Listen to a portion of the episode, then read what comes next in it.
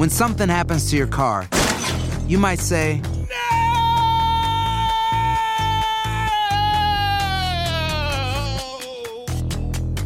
My car. but what you really need to say is something that can actually help. Like a good neighbor, State Farm is there. And just like that, State Farm is there to help you file your claim right on the State Farm mobile app. So just remember, like a good neighbor, State Farm is there. State Farm, Bloomington, Illinois. Aloha mamá. Sorry por responder hasta ahora. Estuve toda la tarde con mi unidad arreglando un helicóptero Black Hawk. Hawái es increíble. Luego te cuento más. Te quiero. Be All You Can Be, visitando goarmy.com diagonal español. Boost Mobile tiene una gran oferta para que aproveches tu reembolso de impuestos al máximo y te mantengas conectado. Al cambiarte a Boost, recibe un 50% de descuento en tu primer mes de datos ilimitados. O, con un plan ilimitado de 40 dólares, llévate un Samsung Galaxy A15 5G por $39.99. Obtén los mejores teléfonos en las redes 5G más grandes del país. Con Boost Mobile, cambiarse es fácil. Solo visita boostmobile.com. Boost Mobile, sin miedo al éxito. Para clientes nuevos y solamente en línea, requiere AroPay. 50% de descuento en el primer mes requiere un plan de 25 dólares al mes. Aplican otras restricciones. Visita boostmobile.com para detalles. Hay gente a la que le encanta el McCrispy y hay gente que nunca ha probado el McCrispy. Pero todavía no conocemos a nadie que lo haya probado y no le guste. Para pa pa pa. Archivos enigmáticos. Mientras llega la aterradora nueva temporada de Enigmas sin resolver, te invitamos a escuchar algunos de los mejores episodios que pudiste haberte perdido. Casi todas y todos nosotros tenemos una historia con alguna niña fantasma. Y si no es nuestra propia historia, hemos escuchado a alguien contarnos que quizá una niña se aparece en una fábrica abandonada o un pequeño niño se aparece en un estudio de radio. Hay algo con las infancias, con la inocencia y el horror, que nos fascina y al mismo tiempo nos aterra. Escucha este episodio de Enigmas sin resolver, publicado por primera vez el 21 de junio de 2023.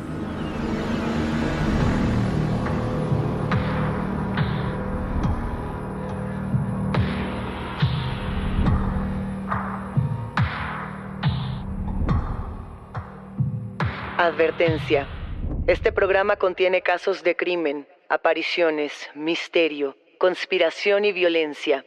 El contenido de estas piezas puede ser sensible para algunos miembros del público. Aconsejamos discreción.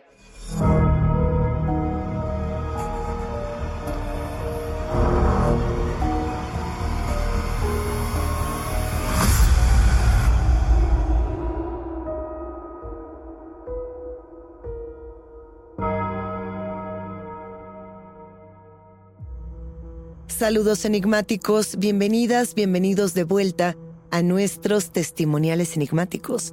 Este episodio trata absolutamente de ustedes, de sus historias y de aquello que quizá no se atrevían a contar en otro sitio. No se olviden de seguirnos en nuestras redes sociales y también de que pueden ponerse en contacto con nosotros para contarnos su historia a través de Instagram, Facebook o enviando un correo a enigmas.univision.net. Recuerden también que pueden escucharnos a través de la app de Euforia, en la página de YouTube de Euforia Podcast o donde sea que escuchen sus podcasts. Y no, no se olviden de suscribirse o de seguir el show para que no se pierdan ni un suspiro.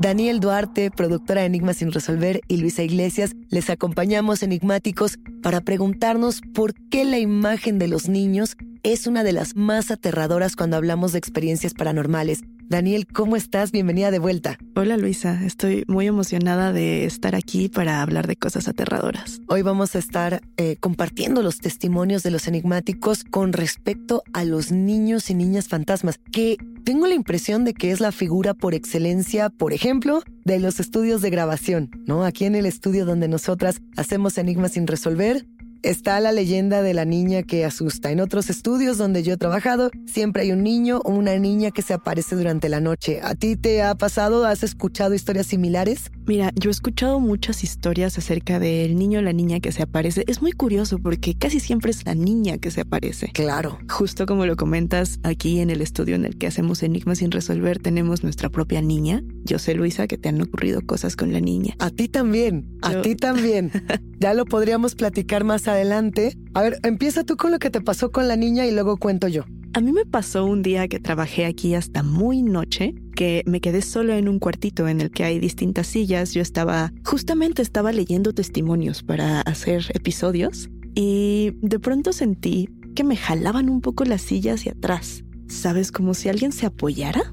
Entonces volteé pensando que era un amigo que también trabaja aquí en el estudio para decirle, qué mala onda. ¿Por qué me estás asustando? Luisa, cuando volteé no había nadie. Por supuesto que no. Por supuesto que no, pero yo no me quedaría sola durante la noche. Bueno, sí me quedaría, pero con una cámara o con una grabadora para ver qué es lo que ocurre a estas horas. A mí lo que me pasó, pero además estábamos todos juntos y quiero, quiero contarles enigmáticos que no es algo que, que sea tan aterrador y sin embargo nos dejó la sangre helada. Ya eran cerca de las 10 de la noche. ¿Recuerdas, Daniel? Debe haber sido más o menos 10, 11 de la noche. Sí, que aparte fue una de las primeras veces que estuviste aquí en el estudio. Y decidimos grabar hasta tarde. O sea, realmente ya era muy noche, era un viernes y seguíamos grabando episodios, buscando eh, formas para compartir estas historias con quienes nos escuchan, con los enigmáticos. Y entonces de pronto entramos a la cafetería del estudio para refrescarnos un poco después de una larga jornada. Y tengo la sensación, tengo esta impresión que quizá eh, puedan empatizar con ella, de que pisé un globo inflado,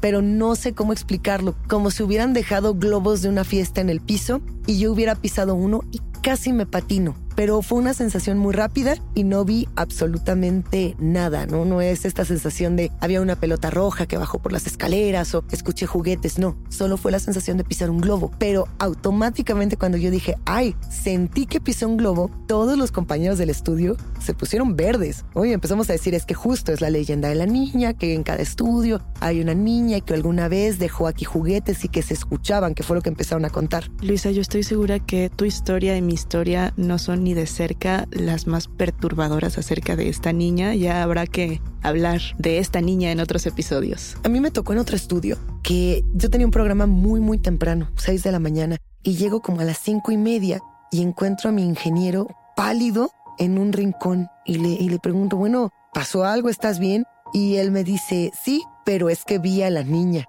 la niña de Radio UNAM, de aquel entonces, de hace muchos años, la radio universitaria de México. Le digo, ¿cuál niña? Y entonces él me cuenta que llega a la cabina en la madrugada y que piensa que hay una hija de alguna de las otras productoras que está jugando en la cabina y que se acerca a decirle, oye, no puedes estar en esta cabina porque vamos a trabajar, ve a buscar a tu mamá. Que entonces él sale un momento de la cabina para que la niña pueda salir y que nadie sale. Y entonces él regresa a la cabina para que la niña salga y no hay absolutamente nadie. Yo no sé qué hubiera hecho si a mí me hubiera tocado ver a la niña, porque sentir cosas, escuchar cosas es... Es una cosa. Es algo, pero ver yo creo que es, bueno, ya una experiencia completamente diferente.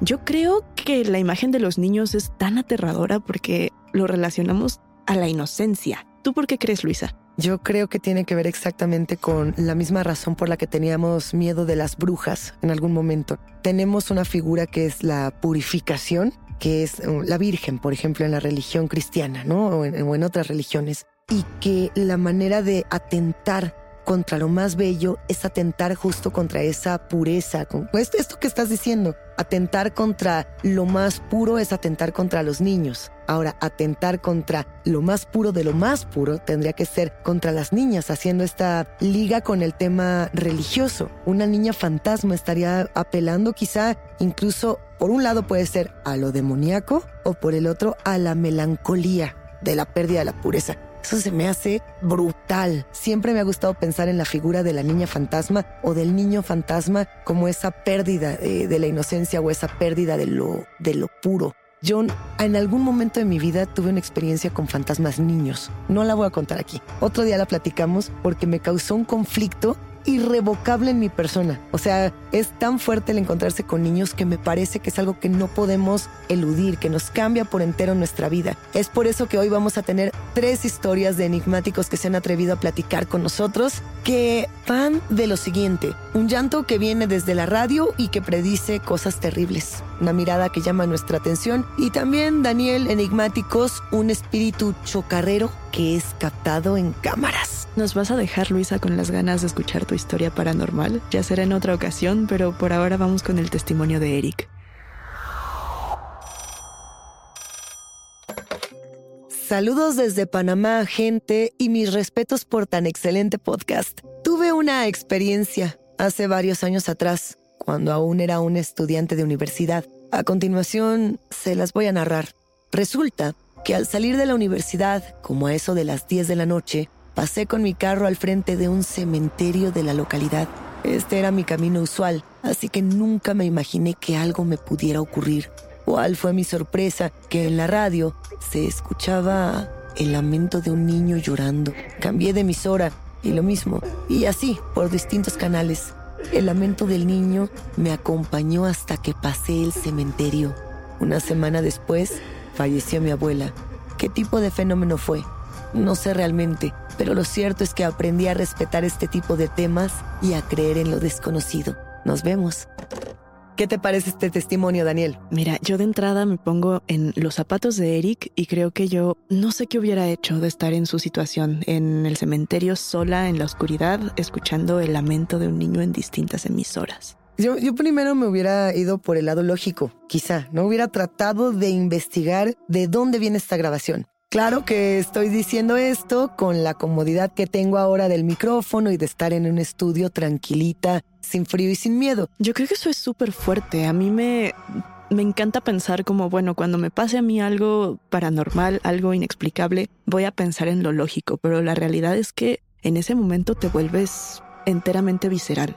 Pero, a ver, vas manejando tu vehículo, tu coche Estás avanzando en la oscuridad, ni siquiera importa la hora, y empiezas a darte cuenta de que en todas las frecuencias está el llanto de un niño o de una niña, porque además en cierta edad estos llantos son indistintos. No sabemos si son niñas o niños los que nos están hablando. Hay una posibilidad, digo, tratando de buscar todas las opciones, de que esta grabación venga, por ejemplo, de una frecuencia anómala, que puede ser una radio comunitaria, una radio local, una radio de otro estado que está alcanzando a colarse o inclusive una radio pirata, que eso sería interesante. Si hay alguien que diga, yo voy a poner mi pequeña estación flotante cerca del cementerio, cerca del panteón, para asustar a las personas que pasen. Esa es una opción. La otra es hay algo que se quiere comunicar directamente conmigo. ¿Qué hago yo para responderle? O sea, si estoy escuchando que me, que de alguna manera me están intentando contactar a través de la radio, ¿cómo o con qué herramientas yo respondo, Daniel? Yo creo que yo solo hubiera pisado el acelerador y me hubiera alejado lo antes posible de ese cementerio. ¿Tú qué hubieras hecho? Pisemos el acelerador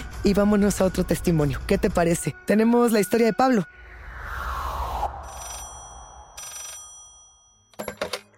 Hola, hola, buenas tardes. Mi nombre es Pablo y les voy a compartir un pequeño testimonio un poco sobrenatural que me pasó aquí en mi trabajo. Yo trabajo en, aquí en la televisora Canal 11 y obviamente, como en todos los lugares, hay diferentes tipos de leyendas. Eh, aquí en el edificio donde yo estoy, yo estoy en un segundo piso, casi al fondo del edificio. Aquí la situación es que se cuenta, se rumora de que hay el espíritu de una niña rondando por el edificio, ¿no? Eh, siempre la leyenda de la niña que se aparece y todo el cuento que pues nosotros a veces inventamos, vemos, nos pasan, no sé, pero el punto es que ahí está. Pues yo tengo casi tres años aquí y hay semanas que salgo muy tarde de trabajo, por ahí de las 10 de la noche, 10 y media. Y todos mis compañeros que laboramos en este piso tienen un horario de, eh, pues normal, ¿no? Se van tipo 6 de la tarde, 7. Entonces, después de las 7 y media de la noche ya estoy totalmente solo yo en el edificio y en el piso. Me han preguntado si no me dan miedo y pues obviamente, pues no sé, no, nunca me había pasado y pues no, miedo no me da. Pero hace poco, eh, un día, no sé si era mi cansancio, si realmente, pues sí existe, ¿no? El, el espíritu, pero un día estaba yo bien entrado aquí trabajando en mi compu y de repente empecé a sentir como que alguien me miraba, ¿no? Volteé a la puerta de la oficina y no había nadie, todo solo. Dije, bueno, pues X. Fui al sanitario, estoy en el, sanitario lavándome los dientes y de repente escucho que le bajan a una taza, a un excusado. Yo dije, ¿qué pasó, no? No me fui a asomar, no fui a ver, pero jamás salió nadie del, pues ahora sí que del retrete, ¿no? Del, del, sanitario. La verdad, me saqué mucho de onda. De repente estoy enjuagándome pues de boca, ya sabes, ¿no? Cuando te empinas en la llavecita para echarte agüita y se azota la puerta del baño. Ya no pude, o sea, me empecé a sentir mucho escalofrío en el cuerpo, dije, ¿qué, qué onda, qué está pasando? Regresé a mi lugar, me senté, seguí trabajando, no me pude concentrar. Tenía la sensación de que alguien me estaba viendo, me estaba viendo, entonces guardé mis cositas, me retiré a mi casa, porque pues la verdad nunca lo había sentido, no lo he vuelto a sentir, a pesar de que me he quedado tarde, pero, pero sí, esa es mi historia. Pablo, muchas gracias por compartirnos tu historia. Luisa, ¿cómo ves esto? Pues, a ver, tengo que decir, enigmáticos, Daniel, Pablo, que yo trabajé una buena temporada en Canal 11. Entonces sé perfectamente a lo que Pablo se refiere y entiendo exactamente la arquitectura del lugar, el mapa, digamos, por así decirlo, de los estudios. Canal 11 está al norte de la Ciudad de México. Es un estudio muy bonito, son varios estudios. Quiero decirte, Pablo, que compartimos eh, esta historia un poco del baño. Hace una temporada, ya que estamos en las anécdotas personales, fueron las elecciones en el país y se hizo una especie de convocatoria de todos los medios públicos de México para que se sumaran a una transmisión. Y entonces yo fui a, a, cubrir esta transmisión, a cubrir qué pasaba con las elecciones del país, a grabar algunas cosas. Y recuerdo que había una junta y estaban personas de todos los canales en México, ¿no? Del canal 22, del canal 40, del canal 11, de todas las televisoras y también de los canales, digamos, de radio, de podcast, etc. Entonces fui al baño. Era una reunión elegante, Daniel. Y recuerdo que yo no soy una persona que se vista de una manera muy elegante. Puedo intentarlo, pero se va a sentir que no es así.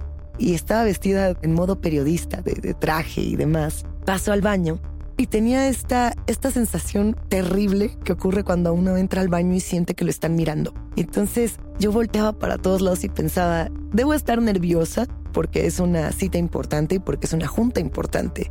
Pero en algún momento sentí que me jalaban la puerta del baño muy fuerte y pensé, encima de que estoy nerviosa, encima de que estoy vestida como yo no quisiera estar vestida, etcétera, etcétera, me abren la puerta del baño. Y jalo la puerta del baño, pero me la, me la quitan, por así decirlo, como que hay un jalón de puerta de un lado a otro y yo escucho una risita una especie de risita. Yo dije, como infantil, pero no quiero decir que era de una niña o de un niño de nada, solo era una risita. Y yo solté la puerta del susto y me corté muy fuerte un dedo con el cerrojo de la puerta. Y entonces solté la puerta, se abrió y evidentemente no había nadie en el baño. Yo pensé que esto se debía a mi estrés, que seguramente sí fue así, pero salí con el dedo lleno de sangre. Todas las personas me preguntaban qué pasaba y yo no supe qué responderles. Solamente que yo comparto esta sensación de que los estudios de TV y de radio en todos los países comparten esta misma estela paranormal. Solo de escucharlos, Luisa Pablo, se me pusieron los pelitos de punta. Habrá que ir a Canal 11 a ver qué nos pasa ahí. Yo creo que las personas de este estudio sin ningún problema nos compartirían sus historias. En Canal 22, por ejemplo, tienen otras que a mí me parece fabulosas. No quisiera contarlas todavía, mejor conseguir los testimonios para que los mismos ingenieros, camarógrafos, productores nos lo platiquen, porque además tenemos todavía más testimonios. Daniel, ¿nos vas a compartir uno? Así es, es el testimonio de Flor.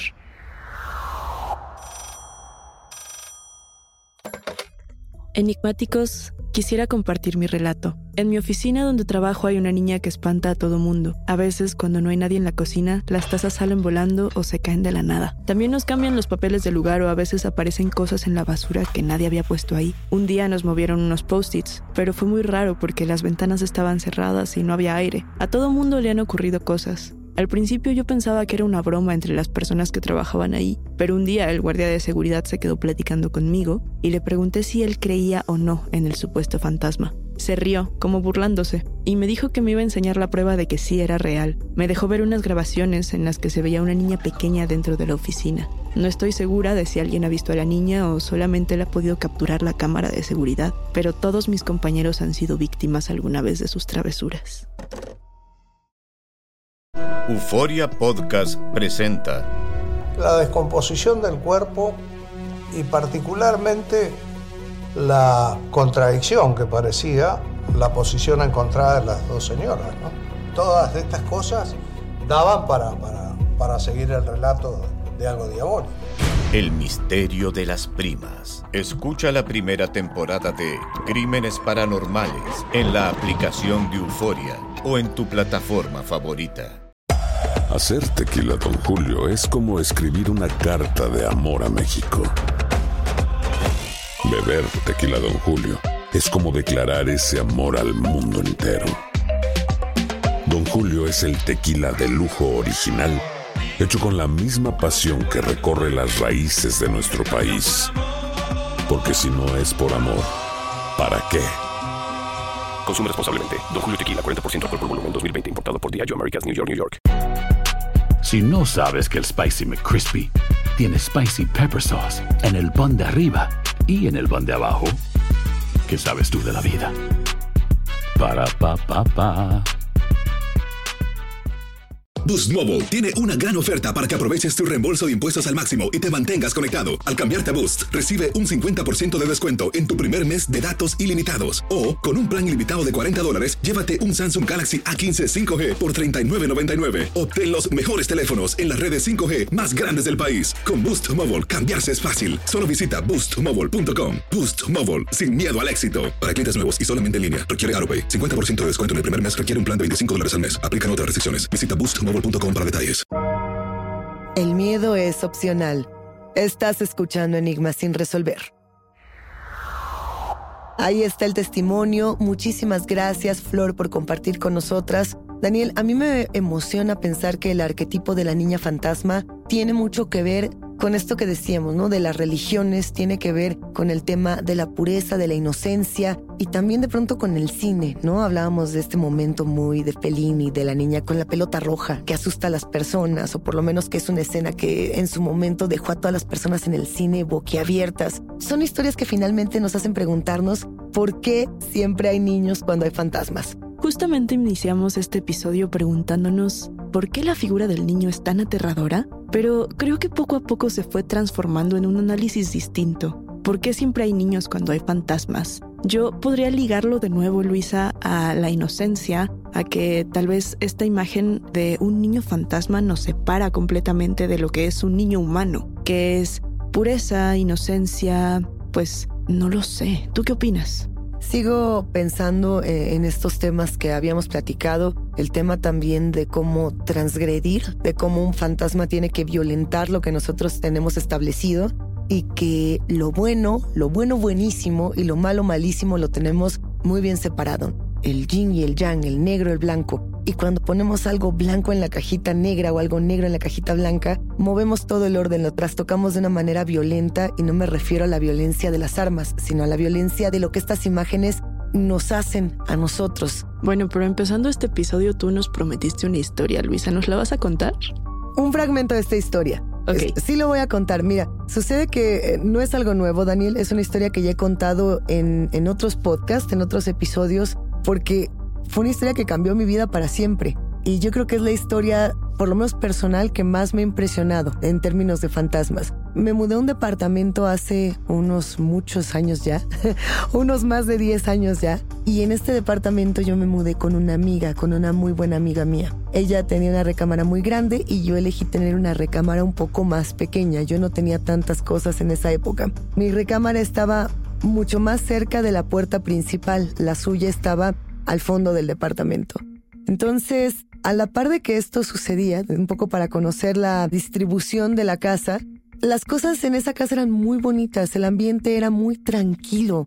Éramos muy buenas amigas y sentíamos que íbamos a poder vivir ahí durante muchos años. Mientras esto sucedía, yo estaba pidiendo una beca para la Fundación para las Letras Mexicanas, que es un espacio donde solamente le dan becas a jóvenes escritores menores de 35 y solamente dan 16 becas al año, entonces es muy difícil entrar. Me llamaron para una entrevista, pasé, digamos, al último escalón y yo estaba muy emocionada, pero en la entrevista me fue verdaderamente mal. Yo no estaba dando el ancho de lo que se necesitaba o quizá yo no me sentía de esa manera. Entonces me fui llorando a casa, mi amiga me recibió, me invitó a cenar, todo estuvo bien y al día siguiente iban a dar los resultados de esta beca. Entonces yo me acosté en mi cama y dije, y es algo que le consta a la gente que ha escuchado esta historia, que dije, Pazuzu, Belial, quien sea que seas, como sea que te llames, quiero esa beca.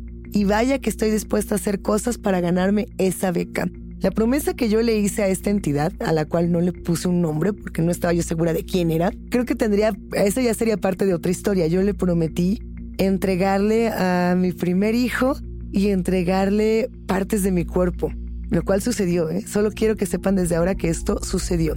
Pero no vamos a llegar hasta ese punto. Ahorita solo les voy a contar algo que pasó que para mí fue muy estremecedor y es que tuve una pesadilla muy larga esa noche, como si me hubiera perdido en un laberinto de estos restaurantes como, para niños, una especie de laberinto de plástico que tenía alberca de pelotas y demás. Cuando desperté me quedé en la cama pensando, bueno, este sueño no tuvo ningún sentido y estoy muy angustiada. Y en ese momento sentí como algo claramente se sentó en mi cama y me susurraba lo siguiente, me susurraba, sientes como el diablo te pica las costillas.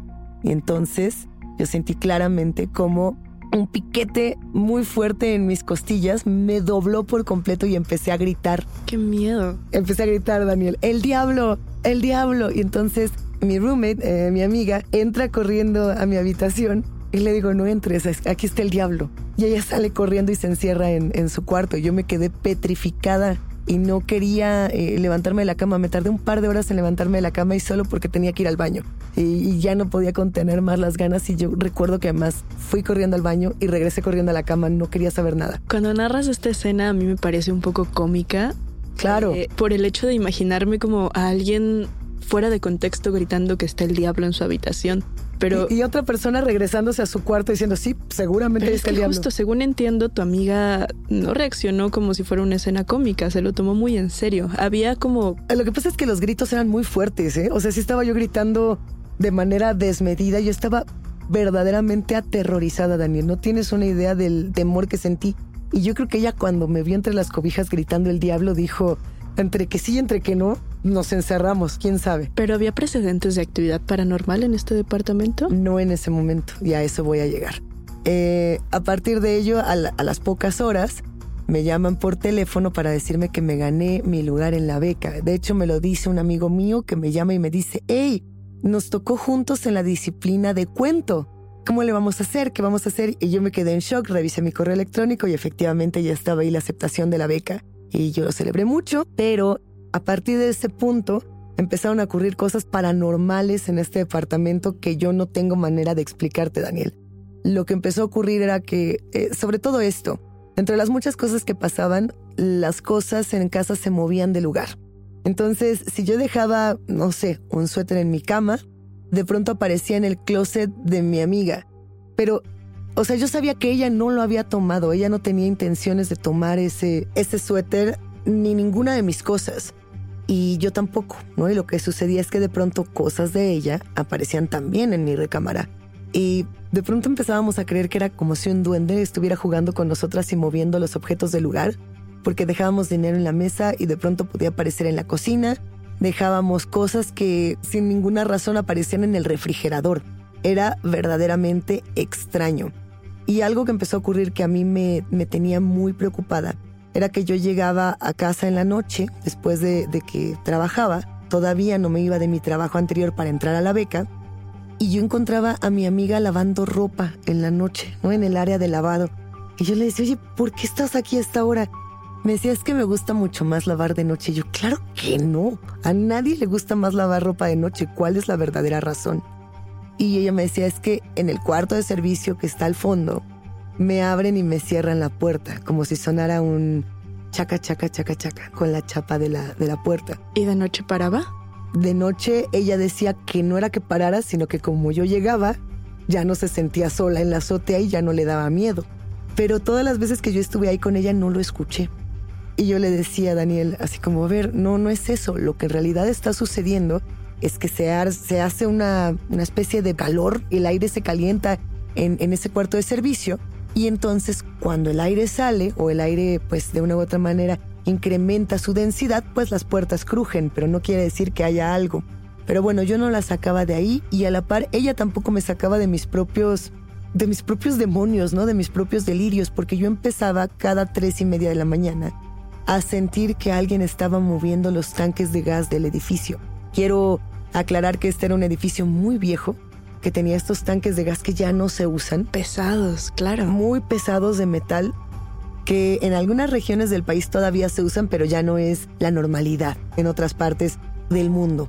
Pero vaya, el punto es que yo sentía que me movían estos tanques en la noche y el gas se nos empezó a acabar cada tres días, en lugar de durarnos lo que nos debía durar, que podía haber sido, qué sé yo, un mes o más, hasta tres meses. Y yo pensaba, hay un vecino que me quiere robar el gas. Imagínate eso, Daniel. Yo ya estaba entrando en, en, crisis, en locura. Paranoia, claro, qué fuerte. Paranoia de decir, a alguien me quiere robar el gas y yo lo voy a encontrar. Y yo me esperaba a las tres y media de la mañana y cuando las luces automáticas de la terraza, digamos, se encendían, yo salía corriendo a buscar a la persona que me quería robar el gas y nunca encontré a nadie. Y todo esto parecían travesuras, pequeñas travesuras, hasta que comenzó mi beca, la beca por la que yo había hecho este supuesto pacto con alguna entidad sin nombre. Entonces, el primer día yo tomé un taxi para no llegar tarde y resultó que el taxista era mi vecino. No te voy a hacer el cuento largo, el taxista platicó conmigo un buen rato y me preguntó si yo me había eh, mudado al departamento de arriba o al departamento de en medio de este gran edificio viejo que él conocía bien porque había tenido una novia. Y yo le dije, ah, me mudé al de arriba, al que está cerca de la terraza de lavado. Y a partir de ahí ese señor dejó de hablar, el taxista dejó de comunicarse conmigo. Y yo, bueno, le digo, ¿por qué me pregunta? No, ya no le quiero decir. Y es que no me puede dejar así. Es que no la quiero espantar, me responde. Ay, qué nervios. ¿Estás de acuerdo? Ya para ese momento yo ya tenía la piel de gallina y me dice, bueno, lo que sucede es que en un cuarto de servicio de esa terraza murieron dos niños quemados. Y si no me cree, pregúntele a su casera, porque esos dos niños quemados asustan en el departamento en el que usted se mudó. Y todo tuvo sentido. Las cosas que se movían, que aparecían en otro lugar, el movimiento de los tanques de gas, inclusive ese, ese susurro, ¿no? El sientes como el diablo te pica las costillas. Tenía sentido porque no era una voz ni de hombre ni de mujer. Un susurro es mucho más cercano a la voz de un niño o de una niña, algo que no le puedes poner género. Y bueno, el cierre de esta historia es que yo confronté a la casera y le pregunté si se habían muerto unos niños quemados en la azotea o no porque la historia del taxista era muy detallada. Él decía que la mamá se había ido a trabajar, que la mamá vivía en este cuarto con los dos niños, que no los podía cuidar, que nadie le ayudaba y que entonces estos niños eh, se quedaron solos encerrados en el cuarto y murieron quemados por una pequeña estufa, así tal cual la contó el taxista. Y la casera, cuando le pregunté, me dijo, yo no tengo ninguna obligación moral, legal ni de ninguna clase para explicarte este tipo de cosas. Es que justo no tienen ninguna obligación. Entonces, yo creo que muchos, Luisa, hemos tenido la sospecha de que nuestra casa espantan, se mueven cosas, pasa algo, se apaga alguna luz, pero tener la confirmación, yo creo que es la pieza de información que vuelve esta historia tan impactante. Claro, porque al final ella me lo dijo, lo confirmó. Sí murieron ahí, pero no murieron dentro del departamento. Por lo tanto, no tenía yo por qué avisarles que esto iba a suceder o que esto pasaba. El final de esta historia, este ya se los contaré otro día, pero me parece que es devastador pensar que quizá algo paranormal sí puede estar directamente relacionado con estos dos pequeños. No digo que fueran, ¿eh? no estoy asegurando que eran los niños los que estaban espantándome. Te prometo que en el próximo podcast platicaremos de mi historia de los niños fantasma. Hoy la dejamos pendiente para que los enigmáticos se vayan antojando y nos acompañen y nos sigan mandando sus testimonios, porque de eso se trata. Si tienen más historias de niñas, de niños, de criaturas, de lo que sea, escríbanos para que podamos compartir con ustedes. Luisa, me dejas con muchísimas ganas de escuchar tu historia, de escuchar las historias que siguen de los enigmáticos. y nos encontramos en el próximo episodio. Daniel, muchísimas gracias. Nos volvemos a encontrar. Hasta aquí llegamos con los testimonios, pero la invitación queda abierta para ustedes, quienes construyen este podcast, a que nos compartan sus voces, sus textos en enigmas.univision.net y nuestras redes sociales. No se olviden de seguirnos ahí mismo. Recuerden que pueden escucharnos en la app de Euforia, la página de YouTube de Euforia Podcast o donde sea que escuchen podcast. Denle follow o suscríbanse al show en donde sea que nos escuchen y así no se pierden ni un momento de Enigmas sin resolver. Yo soy Daniel Duarte. Y yo soy Luisa Iglesias. Y nos espantamos muy pronto, enigmáticos.